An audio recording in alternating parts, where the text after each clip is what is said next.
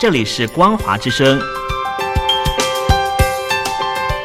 听众朋友，从现在开始，请您一起来关心最近发生的新闻事件。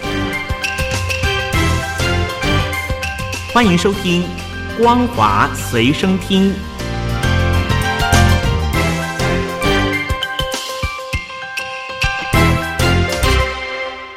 各位听众朋友，您好，欢迎收听今天的光华随身听，我是老谷。首先带你关心，根据外媒报道，中共目前正严厉打击校外辅导行业，日前还推出新的规定，几乎把大陆校外培训机构资本市场彻底关闭。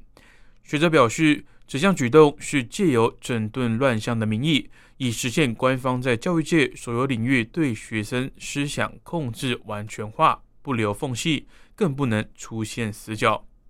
根据报道指出，大陆官方在七月二十四号公布新的规定，是有关从严治理以及规范校外培训的规定，包括从严审批机构、严禁资本化运作、对培训内容备案并且监督、严控培训机构的开班时间等等。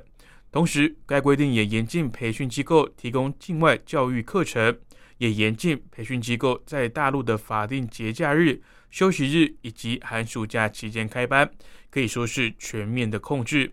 学者认为，这些举动主要在于中共把意识形态以及教育看成是必须绝对占领的思想阵地，导致控管会更加的极端。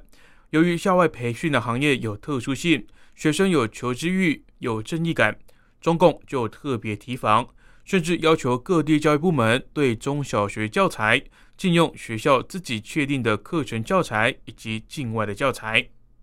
分析显示，官方此举不排除与中共的内斗有关，因为在前任领导人江泽民任内，一九九六年就曾经提出教育产业化，也就是鼓吹要像办企业一样来办学校，导致教育的产品商品化、市场化，而且以盈利为目的。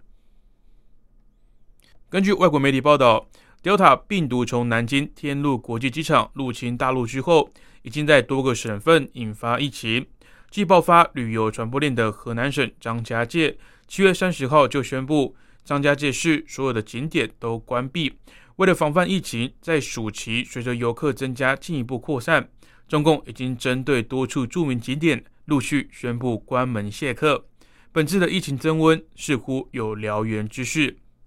根据报道指出。这波本土疫情的源头，南京市官方已经宣布，七月三十一号开始暂停开放旅游景点室外区域。南京全市的博物馆、纪念馆、图书馆、美术馆、电影院、KTV、游艺场等场所也都已经全数的关闭。同时，爆出棋牌式传播链的江苏省扬州市也公告，从今天开始，扬州的瘦西湖、大明寺。珠屿湾等景点都暂停对外开放，恢复开放的时间将会另行的通知。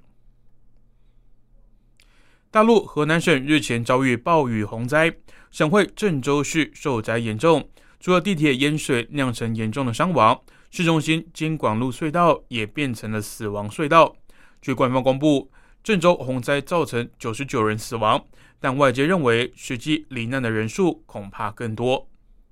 郑州日前创纪录暴雨淹没了地铁系统，导致十四人死亡。京广北路隧道也遭灭顶，路媒指隧道里面发现了两百多辆汽车的残骸，官方却只宣称隧道内只有六人死亡，但大陆网民搜集到的寻找生者名单就超过了一百五十人。中共官方一直在掩盖洪灾的严重程度，民间普遍不相信官方公布的死伤数据。认为实际罹难的人数恐怕更多。有网友指出，目前京广隧道相关工作已经由军方接手，地方救援人员完全撤离，意味着这个事件可能已经上升到国家机密的层级，外界恐怕永远无法得知隧道内的真相。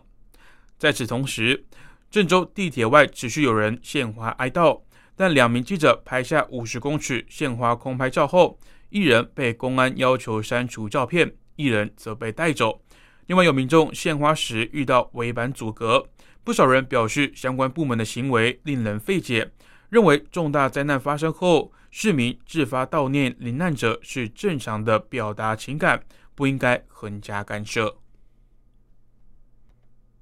为了增加对抗 Delta 变异株的保护力，多国已经相继开放不同技术的新冠肺炎疫苗混打，并且研究接种第三剂。其中，以色列已经率先宣布六十岁以上追加第三剂。不过，中国目前还是持保留的态度。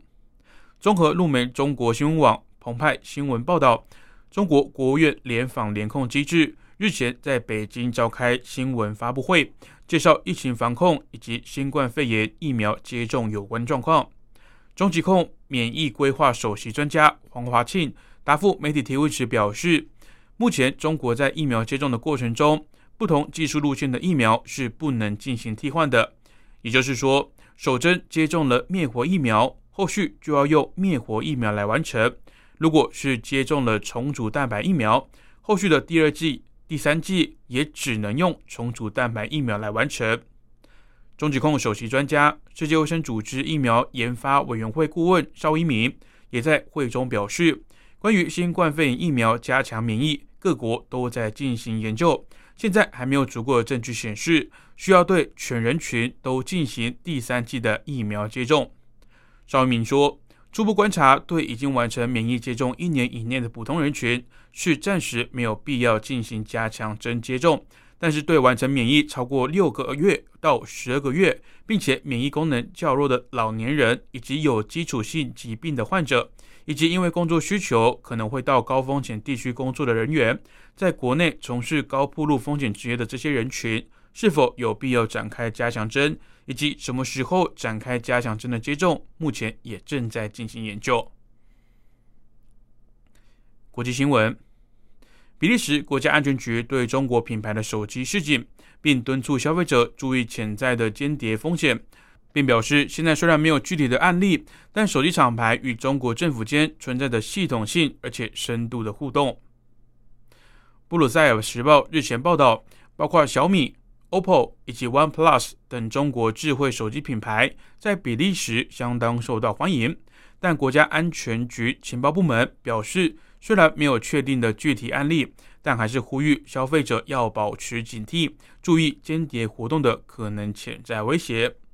报道指出，根据比利时情报部门的说法，中国品牌与中国政府之间存在系统性而且深入的互动。甚至中国国家情报法要求所有中国企业与情报部门来合作，而对此说法，小米以及 OnePlus 并未及时回应。OPPO 则表示，公司活跃于全球超过四十个国家以及地区，与所在国家及地区的政府还有决策者保持着积极的关系，并强调会遵守所有的地方法规。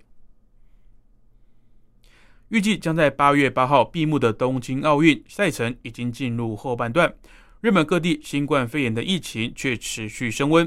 东京都已经连续五天单日新增超过三千例，重症患者时隔近半年再度超过百人。根据日本放纵协会的报道，东京都今天新增三千零五十八例确诊病例，虽然比昨天四千零五十八例减少约一千例，但较上个礼拜天大增一千两百九十五例，也是连续五天单日新增超过三千例。东京都到今天为止的一周平均每天新增确诊病例为三千一百零五例，是前一周平均的两倍之多。感染持续以前所有的速度扩大当中。东京都重症患者较昨天增加六人，总数一百零一人，这也是今年二月十四号以来，时隔近半年再度重症人数超过百人。好的，以上就是今天的光华随身听，感谢您的收听，我是老谷。